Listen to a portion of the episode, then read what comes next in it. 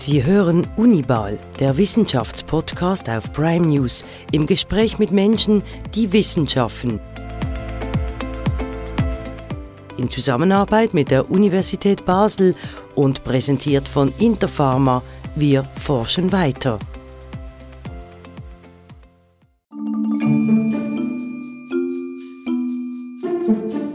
Kilchacho, Höflimatt oder Zelgli. So oder ähnlich heißen die Flurnamen, von denen es praktisch in jeder Schweizer Gemeinde Dutzende gibt. Sie bezeichnen Straßen, Plätze oder manchmal auch nur eine Wiese am Hang. Nicht immer sind sie auf Karten verzeichnet, sondern werden als mündliche Tradition innerhalb einer Dorfgemeinschaft überliefert. Für eben jene Überlieferung interessiert sich die Germanistin und Flurnamenforscherin Jacqueline Reber. Sie arbeitet an der Forschungsstelle Solothurnisches Orts- und Flurnamenbuch, die am Departement Sprach- und Literaturwissenschaften der Universität Basel angegliedert ist. Im Gespräch erklärt Reber, woher die Flurnamen stammen, welche Funktionen sie erfüllen und wie sie erforscht werden. Das ist Unibal, der Wissenschaftspodcast auf Prime News. Mein Name ist Oliver Stärchi. Frau Reber, Sie forschen zu Flurnamen. Können Sie uns erklären, was man darunter versteht? Was sind Flurnamen? Ja, also die Ortsnamen, die kennen Sie. Das sind äh, Basel, Zürich, Olten. Das sind Ortsnamen, bewohnte Orte. Und Flurnamen sind Bezeichnungen von Matten und Wiesen, die unbewohnt oder unbebaut sind. Jeder Acker hat in der Schweiz einen Namen, aber auch eine Parzellennummer. Diese Namen, diese Bezeichnungen sind ja teilweise schon sehr alt. Ähm, woher kommen die denn? Also kommen die irgendwie aus dem Mittelalter oder? Ja, Flurnamen gibt es tatsächlich schon sehr lange, ähm, seit dem Mittelalter. Vorher gibt es sehr wenig schriftlich überlieferte Quellen, die wir finden. Und ähm, die sind vor allem da gewesen oder immer noch da, um, um sich zu orientieren in dem Gelände. Also man, mhm. hat sich, man hatte früher noch nicht so viele Straßen wie heute und hat sich dann anhand der Flurnamen orientiert. In den Ortschaften. Also das heißt auch irgendwie ähm, Leute, die dort irgendwie ihren Hof hatten oder so, die wussten dann auf dem Hügel irgendwie, wenn der so heißt oder so.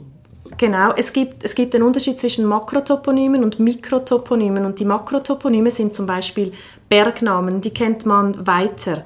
Ja. Also zum Beispiel der Passwang oder der Weißenstein der ist vielen Orten geläufig. Und die Mikrotoponyme sind dann die Flurnamen, die wirklich meist innerhalb eines Dorfes bekannt sind. Oh, okay. Und das ist dann auch sehr identitätsstiftend, weil die Leute kennen die Namen, die wissen, wenn man von der Rütiwiese spricht, dann trifft man sich dort oder das ist das, das ist damit gemeint.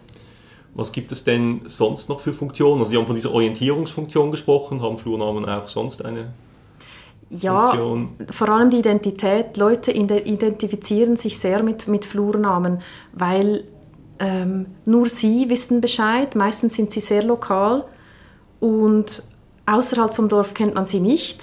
Also das ist, das ist noch sehr wichtig ja, mhm. für die Menschen.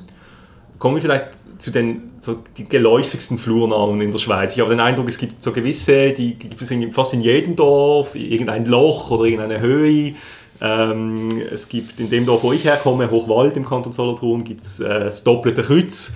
Ist eine Wegkreuzung äh, beim Wald. Ähm, was können Sie vielleicht sagen, was, was sind so die, die, die häufigsten und, und, was bedeuten sie auch? Oder diese, diese Loch, also Loch kann man sich vorstellen, ist ein kleines Tal, aber welche gibt es sonst noch? Ja, es gibt sehr viele, äh, die an diversen Orten bekannt sind. Häufig zum Beispiel die Almend. Ah, das, das, ist auch ein Flurname? Das ist auch ein Flurname, okay. genau kommt aus dem, also das heißt gemeinsamer Grund la Gemeinde. Das bezeichnet den gemeinsamen genutzten Besitz eines Dorfes, zum Beispiel an Weide, Wald oder Wiese. Das gibt es ah, ja. tatsächlich heute fast in jedem Ort noch. Ja, ja und die, also die Allmend ist ja auch eigentlich ein, ein, ein also nicht ein Verwaltungsbegriff geworden, aber also auch ein juristischer Begriff. Also es gibt die Allmend, kenne ich eben so als quasi der, der Stadtraum, der öffentliche mhm. Stadtraum. Genau, das ist dann. Also da hat ein Flurnamen Eingang gefunden, auch so in die Verwaltungs... Ja. Genau. Ja, ja da gibt es auch noch andere wie Bifang oder Bünze oder Einschlag. Da, das sind vieles Begriffe aus der Dreizelgenwirtschaft noch vom 19. Jahrhundert. Zum Beispiel Bifang meint, äh, bezeichnete einen aus der Allmend ausgeschiedenes, eingefriedetes privates Acker- und Weideland.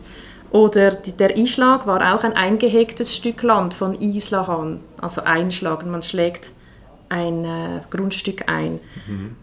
Das sind so, und dann kennt man halt diverse Namen wie Acker, Feld, Matte, Wiese, ähm, Geländeerhebungen, Berg, Bergacker, Kopf gibt es sehr viele.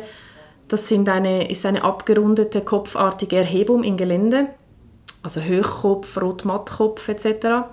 Dann Hubel bei uns im Schweizerdeutschen, Ja. im, im Deutschen, Hochdeutschen Hügel, also eine kleine Bodenerhebung. Dann viele aus der Topographie gibt es, Halde, Ja. ein Abhang oder Rhein gibt es auch sehr häufig. Dann zum Bewuchs, also Holznamen. Holz war früher vor allem ein Begriff für Wald. Ja, Die Rebe, Rebenflue, ja, ja. Rodungsnamen gibt es sehr viele und überall. Also Schwand, Rütti, Brand. Dann die Wasser- und Feuchtgebiete, Moos, ja. Weiher, Bach und Vertiefungen, wie Sie schon gesagt haben, Loch, Grube, Graben. So das die sind ganze, ganze Palette. Ähm, Sie haben vorhin äh, etwas angesprochen, wie man es auf Hochdeutsch formulieren würde, also Hubel, Hügel. Mhm. Das bringt mich zu meiner nächsten Frage. Äh, Ist das etwas äh, Deutsch-spezifisches, also im deutschen Sprachraum, diese Flurnamen, vielleicht noch eher etwas Schweiz-spezifisches, oder gibt es das auch in anderen Sprachregionen in Europa? Äh, die Flurnamenforschung gibt es tatsächlich auf der ganzen Welt. Ja, Also es gibt eine internationale Versammlung, ICOS nennt sich die, International Council of Onomastic Sciences.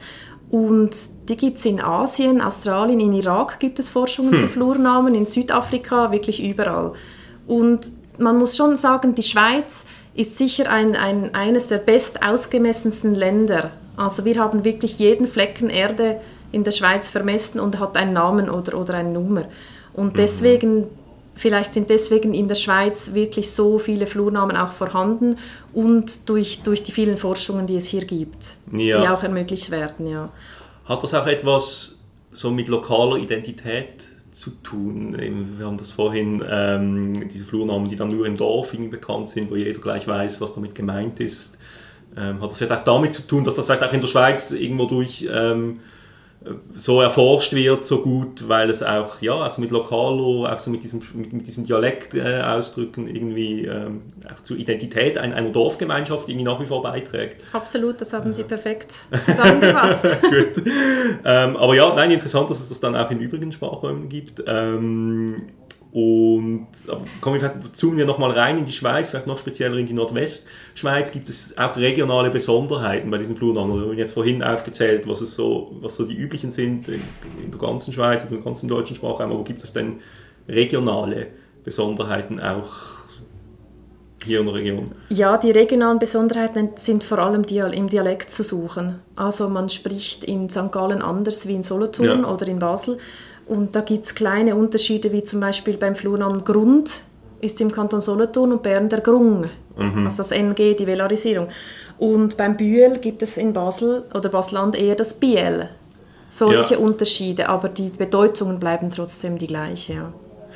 Ähm, gibt es denn auch Fälle, also das hatten wir vorher mit der Almend, also wo, wo, wo sie quasi heutige Straßennamen und Plätze auch noch auf Flurnamen beziehen, die dann eben Eingang finden, auch in ein modernes Verwaltungs- und Bezeichnungssystem in, in Ortschaften?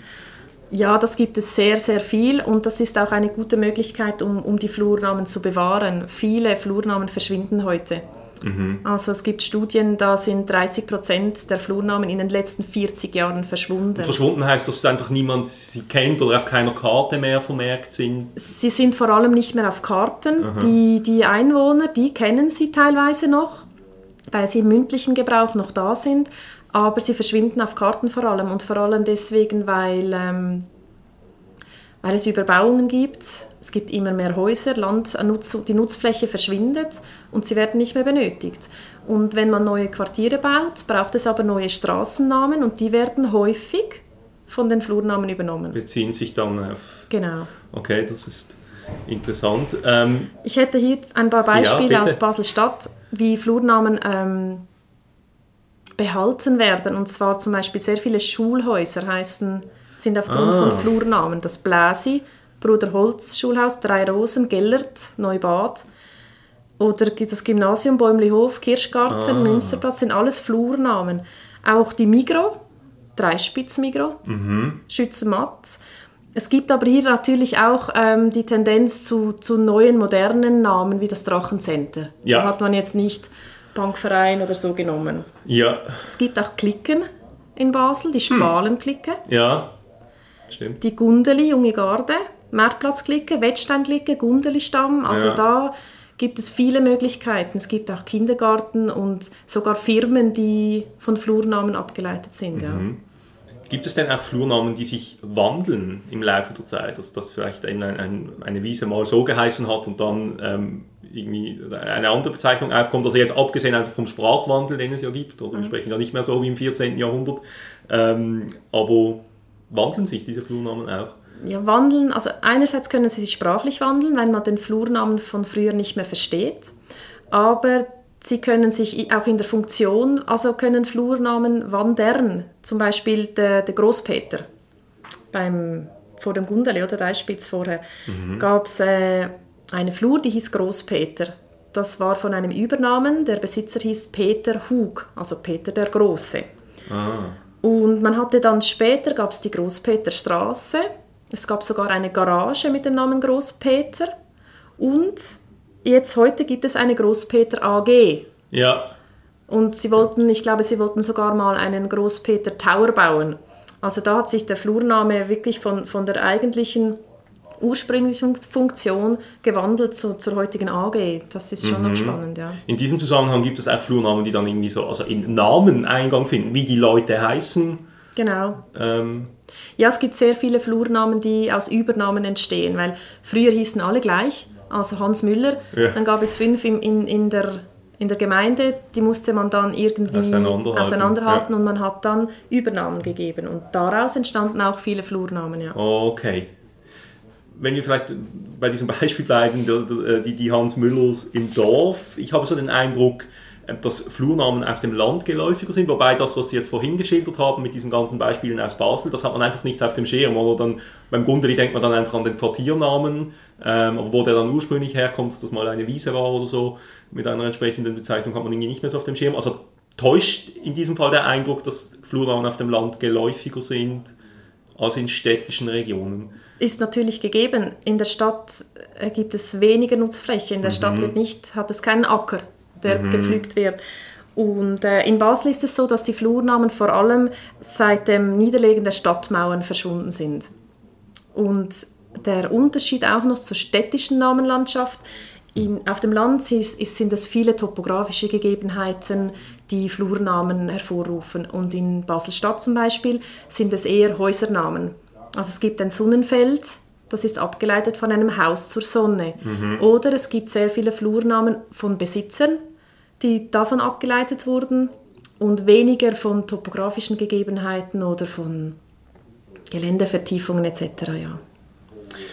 Wenn wir vielleicht nochmal bei diesen Funktionen sind, Sie haben das vorhin gesagt, ähm, eben also gewisse Nutzflächen verschwinden, werden überbaut, auch diese Orientierungsfunktion ist eigentlich nicht mehr so wichtig, jetzt gerade im Zeitalter von äh, GPS und Google Maps, ähm, kann man sagen, dass eigentlich Flurnamen jetzt, abgesehen davon, dass sie vielleicht einfach noch bewahrt werden in Straßennamen oder so auf Karten, dass sie eigentlich obsolet geworden sind, irgendwo durch. Ähm, Ja, also wenn Sie auf dem Land sind und Sie verabreden sich, dann geben Sie keine Koordinaten Bescheid, ich, wir treffen uns bei der Koordinate XY, sondern Sie sagen den Ja, Namen, wir treffen uns stimmt.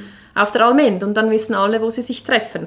Und es ist schon so, ich habe schon mal die Makrotoponyme und Mikrotoponyme erwähnt. Die Mikrotoponyme sind sehr lokal, aber die Leute, wir gehen ja immer auch in die Gemeinde zu den Leuten hin Mhm. und fragen sie, wie, wie sagt ihr diesen Platz, wie heißt der und warum. Und die unterhalten sich mit den Namen, das ist das Treffpunkt, gerade die Jäger. Also die haben, da gibt es im Wald gibt es Mhm. Ja. 20 verschiedene Namen und die wissen ganz genau, wo sich das befindet. Und wenn sie da mit Koordinaten kommunizieren, funktioniert das nicht. Aber klar, wenn sie mit dem Auto unterwegs sind, dann hat es Straßennamen, die sie eingeben und keine Flurnamen. Ja. Wir kommen vielleicht in einem späteren Blog noch zur, zur Frage der Erforschung. Wie erforscht man eigentlich Flurnamen? Vielleicht zum Schluss jetzt noch für diesen ersten Fragenblock. Was sind so Ihre Lieblingsflurnamen? Ja, also ich bin ja ursprünglich aus Engelberg, Ja. Kanton Obwalden, ich bin da aufgewachsen und tatsächlich gibt es im Kanton Solothurn auch einen Engelberg. Und das hat, ich hatte das nicht gewusst und das hat mich stutzig gemacht und auch sehr interessiert. Und der Engelberg in Duliken ist das, neben Olten. Äh, hieß früher Endoberg oder Endelberg oder Andoberg. Also die historischen Belege haben ein ND. Und es hat also nichts mit einem Engel zu tun da, sondern das ist im Kanton Solothurn diese NG, wie Kind wird King, Hand wird Hang und der Endo wurde zum Engo oder so. Ah, und dann ja. ist das ursprünglich ein, ein Senberg einer Person namens Endo oder Ando. Ah ja. Genau, das, das sind spannende Namen und die findet man auch nur heraus, wenn man die historischen Belege hat. Es gibt in, in Solothurn auch eine Rötzmatt. Hm. Und das hat nichts mit Rötzen zu tun, sondern das ähm, ist vom Personennamen Otzo abgeleitet. Und das R von der Rötzmatt ist hinübergerutscht von an der Ötzmatt, Ah, an ja. der Rötzmatt. Ah, okay. Solche Namen sind, sind spannend, ja. Aber man hat die, die Resultate und die Deutungen nur, wenn man die historischen Belege dazu findet. Über diese historischen Belege wollen wir gleich sprechen in einem zweiten Fragenblock. Flurnamen, das wurde im Gespräch deutlich, sind oft schon sehr alt. Das stellt die Forschenden vor gewisse Herausforderungen, zumal die Quellenlage nicht immer gegeben ist. Wie also findet man heraus, wo und wie eine bestimmte Bezeichnung entstanden ist? Das haben wir Jacqueline Reber gefragt. Wir wollen uns noch mehr über die Erforschung von Flurnamen unterhalten. Sie haben das vorhin schon angetönt, wie Sie da vorgehen. Da wollen wir gleich noch tiefer reingehen. Was mich grundsätzlich interessieren würde, wie sind Sie überhaupt zu diesem Thema gekommen? Wieso, wieso erforscht man Flurnamen? Ja, ich habe meine Litzarbeit damals über die Flurnamen von Sachseln geschrieben im Kanton Obwalden, da ich in Engelberg aufgewachsen bin. Und dann bin ich per Zufall 2008 zum Projekt gekommen, Namenbuch der Nordwestschweiz. Das wurde neu gegründet an der Uni Basel. Und meine Professorin Annelies Buhofer hatte mich gefragt, ob ich nicht Interesse hätte, da mitzuarbeiten. Es ist natürlich schon nicht ein Gebiet, das sehr viele Interessierte hat. Und, und ich war sehr interessiert. Ich finde es heute noch sehr spannend und da hatte ich nicht Nein gesagt. Ja, und so bin ich eigentlich zu dem Projekt gekommen und hatte mich dann da für Solothurn entschieden. Ja, Ja. Ähm, wie, wie, wie, wie gehen Sie denn da vor? Also Sie haben es vorhin gesagt, es gibt irgendwie historische Quellen, die finden Sie in den Archiven, Genau. nehme ich an. Sie haben noch gesagt, Sie machen auch Interviews, Sie fragen die Leute in den Dörfern. Ja, es ist ähm, ein Mix. Wir gehen ins Archiv und suchen historische Quellen. Das sind urbare Grundbücher, auch historische Karten. Und da finden sich diese Flurnamen. Jetzt ähm, gehen wir aber immer auch in die Gemeinde vorbei und suchen dort, das sind meistens ältere Herren, die auf dem Land gearbeitet haben, also Bauern oder Förster oder Jäger sind, die sich mit der Flurnamenlandschaft auskennen dort. Und wir möchten von diesen Personen einerseits wissen, wie sagen sie diesen Orten, und zwar in ihrem Dialekt. Das ist ganz wichtig, weil sich daraus auch sehr viele Deutungen ableiten lassen. Es gibt hier das, das Beispiel Passwang. Ähm, das, kommt, das ist eine Zusammensetzung aus Pass und Wand, könnte man meinen. Und tatsächlich die Passbelege erscheinen erst mit, der, äh, mit dem Bau der Passstraße. Und vorher, die ältesten Belege heißen Bohrschwand. Und die Gewährspersonen dort sagen tatsächlich noch ein Barschwang. Die sagen nicht Passwang, die sagen Barschwang. Das R ist noch zu hören und Bohrschwand heißt, ist eine Rodung auf einer Anhöhe Ja. hat also nichts mit Pass und Wand zu tun. Und diese mündlichen Belege stützen diese Deutung dann noch. Ja. Deswegen ist das auch so wichtig. Und weil diese Gewährspersonen sehr viel mehr Namen kennen, als auf der Karte oder auf den Flurnamenverzeichnissen drauf sind. Wie reagieren denn die Leute, wenn sie das auf Sie... Also wie muss man sich das vorstellen? Sie gehen jetzt so in ein Dorf und dann klingeln sie mal an der Tür und fragen, äh, hallo, wir wollen wissen, äh, wie sagen Sie zu diesem Hügel? Oder wie, Nein, wir, wir fragen zuerst die Gemeindeverwaltung an. Okay.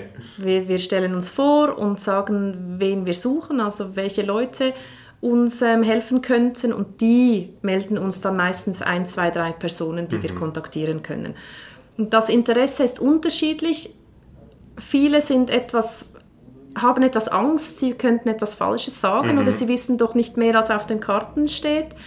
Aber äh, uns geht es ja wirklich, die wissen viel mehr als wir. Sie sind meistens dort aufgewachsen, die haben all die Informationen, die wir brauchen. Also ja, und das Also sind meistens ganz tolle, ganz tolle Gespräche.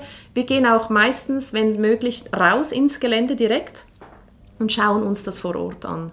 Also machen die sogenannte Realprobe, nennt man hm. das. Man sieht dann, ah ja, da ist, da ist der Boden wirklich nass und feucht oder hier ist es wirklich sehr steil. Also man sieht dann oft die ursprüngliche Bedeutung noch im Gelände. Okay, also Sie haben sowohl Interviews, historische Quellen, schriftliche Belege, mhm. wie auch effektiv eine Begehung, wo Sie genau. hingehen und sich das anschauen. Sind das so die drei oder gibt es sonst noch? Ja, nein, das sind so die drei wichtigsten. Und dann das Sammeln natürlich in der Datenbank und das Auswerten all der Belege, die wir gefunden haben, ja.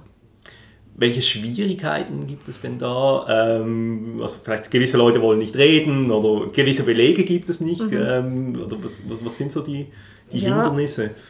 Also es gibt vor dem Mittelalter kaum Quellen oder sehr wenige, ähm, die Schriftkultur erst später überliefert wurde.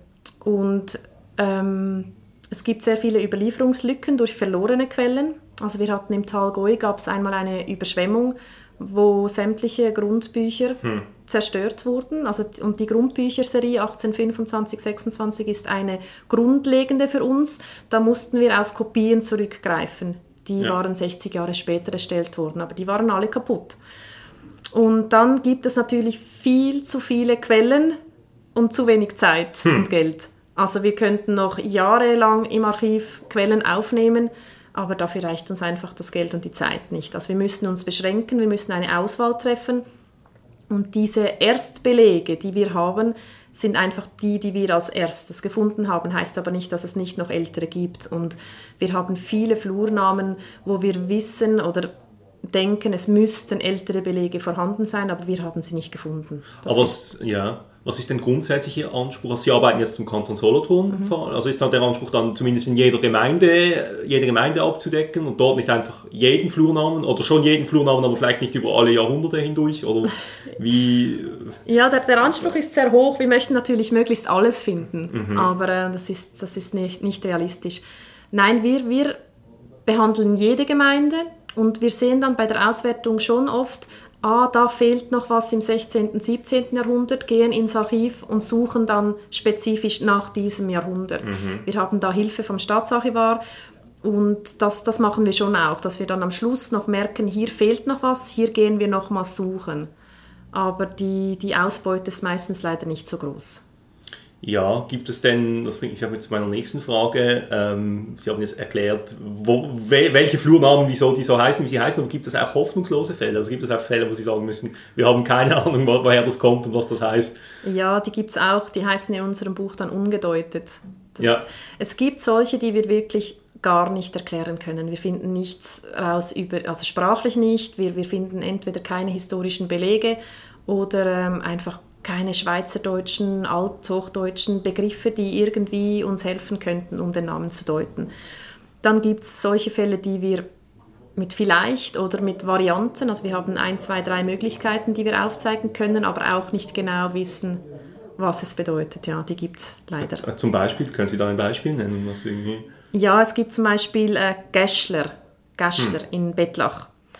Und wir vermuten, dass es ein galloromanischer Reliktname ist, weil die Erstbelege heißen Gästler. Und der deutsche Name des Bergs Chassal in Bern und Neuchâtel ist deutsch auch Gästler und Gastler. Mhm. Und äh, wird ebenfalls auf Castellum zurückgeführt, also eine Burg oder äh, übertragen auf mächtige Steinköpfe oder Felsklötze. Ah, Aber ja. wir sind uns nicht sicher. Und okay. äh, ja, das sind so. Aber wie lange studieren Sie denn an einem Fall rum? Also geben Sie, geben Sie sich da kein Zeitlimit und sagen, also ähm, Nein, wir wissen ja ungefähr, in, in welchen Dokumenten wir nachschauen können, nachschlagen können. Wir fragen auch viel noch äh, ältere Kollegen, die Bescheid wissen. Und wenn es dann wirklich nichts gibt, dann lassen wir es so, wie es ist. Ja. Und die, die nächste Generation muss auch noch was zu tun haben. ja, ähm, vielleicht noch, also das haben Sie vorhin schon gesagt, dass ganz wichtig ist auch in diesen Dorfgemeinschaften, dass das, dass das Wissen mündlich weitergegeben wird, also die mündliche Tradition, ähm, das spielt dann auch für die Erforschung eine wichtige Rolle, nehme ich an. Ja, es gibt, ähm, Meine Kollegin hat eine Studie dazu gemacht und herausgefunden, dass es rund 30 Prozent der Namen sind, die nur mündlich überliefert sind, mhm. also nirgends schriftlich verzeichnet. Und das ist sehr viel. Und wir möchten diese gerne auch in unseren Daten haben, damit die gespeichert sind, bevor diese Leute sterben, weil oftmals äh, eben sind diese Gewährspersonen schon sehr alt. Die vermitteln uns auch ein Bild der 50er, 40er Jahre natürlich. Mhm. Aber diese Namen verschwinden dann definitiv, wenn sie sie nicht innerhalb der Familie weiterleiten. Ja. Das heißt, Flurnamen können auch aussterben, weil eben die Leute, die sie verwenden, nicht mehr leben ähm, und Junge sie nicht mehr verwenden. Aber wieso ist das dann so? Also die junge Generation ist das, weil die Leute eben in die Städte ziehen, weil sie mobiler sind? Ja, das ist, das ist einer der Hauptgründe. Die, es gibt sehr wenig äh, Leute, die von Geburt bis zum Tod in derselben Gemeinde leben. Die Mobilität hat stark zugenommen und man identifiziert sich nicht mehr nur mit einem Ort. Und die Namen werden auch immer weniger gebraucht, das ist, das ist so. Aber äh, andererseits geben Junge auch andere Namen, neue Namen, Parallelnamen sozusagen. Mhm. Und, und das, die nehmen wir dann auch auf. Also die gibt es schon auch. Es gibt in Olten einen Elefantenplatz, keine Ahnung, ich glaube etwas von der Pfadi, von der, die, sie, die sie gebrauchen, aber ähm, wir wissen auch nicht genau, was die Gründe dazu waren. Das heißt, Flurnamen können auch entstehen in, einem, in einer Art kollektivem Mitwirkungsverfahren? Mhm es gibt so Mitwirkungsverfahren einfach äh, Absolut, Kollektive, die neue Namen entwerfen für bestimmte Orte. Ja, wenn Sie jetzt in einer kleinen Gruppe sind, Sie sind irgendwo unterwegs und da geschieht irgendetwas, jemand stürzt ab und dann geben Sie den Namen da, äh, da ist der XY runtergestürzt, dann mhm. ist das der Name, den Sie fünf in der Gruppe so benennen. Und dann, oder so. Genau, und dann ist das quasi auch ein, also wenn er dann weiter tradiert wird, kann der stehen bleiben, ja. Gut, vielleicht noch als, als allerletzte Frage, wenn Sie jetzt so selber unterwegs sind in der Landschaft ähm, und dann fallen Ihnen irgendwie diese Flurnamen auf, ähm, wie ist das für Sie? Also Sie müssen ja wahrscheinlich, wenn Sie irgendwo sind, sehen Sie nur noch Flurnamen überall, wenn ja, Sie am ist, Wandern sind. Das ist tatsächlich so. Also ich kann schlecht wandern gehen und sehe nicht irgendwo einen Namen, der ich, oh, den muss ich unbedingt nachschauen, was könnte der bedeuten? Ja, das ist, aber ich finde das auch schön und ich finde es toll. Das war immer schon mein Interesse, Warum heißt es denn so? Was, was ist die Bedeutung dieses Wortes? Deswegen hatte ich auch Griechisch und Latein in der Schule gewählt, weil, weil mich die, die, der Hintergrund, die, die Deutung des Namens, weshalb heißt es Theater? Es kommt vom griechischen Theaomai, heißt anschauen. Mhm. Mich, und die Flurnamendeutung oder Forschung ist eigentlich genau dasselbe. Ich möchte gerne wissen, warum heißt es da Rüti? Ja, man hat da mal gerodet oder ja. Gut, ähm, ich bedanke mich für das äh, sehr interessante Gespräch. Sehr gerne. Danke Damit Ihnen. wären wir am Ende angelangt. Vielen Dank auch fürs Zuhören und bis zum nächsten Mal. Das war Unibal, der Wissenschaftspodcast auf Prime News. Wenn euch dieses Format gefallen hat, dann abonniert es doch auf allen Kanälen. Ihr findet uns unter anderem auf Spotify oder Apple Podcasts. Vielen Dank und bis zum nächsten Mal.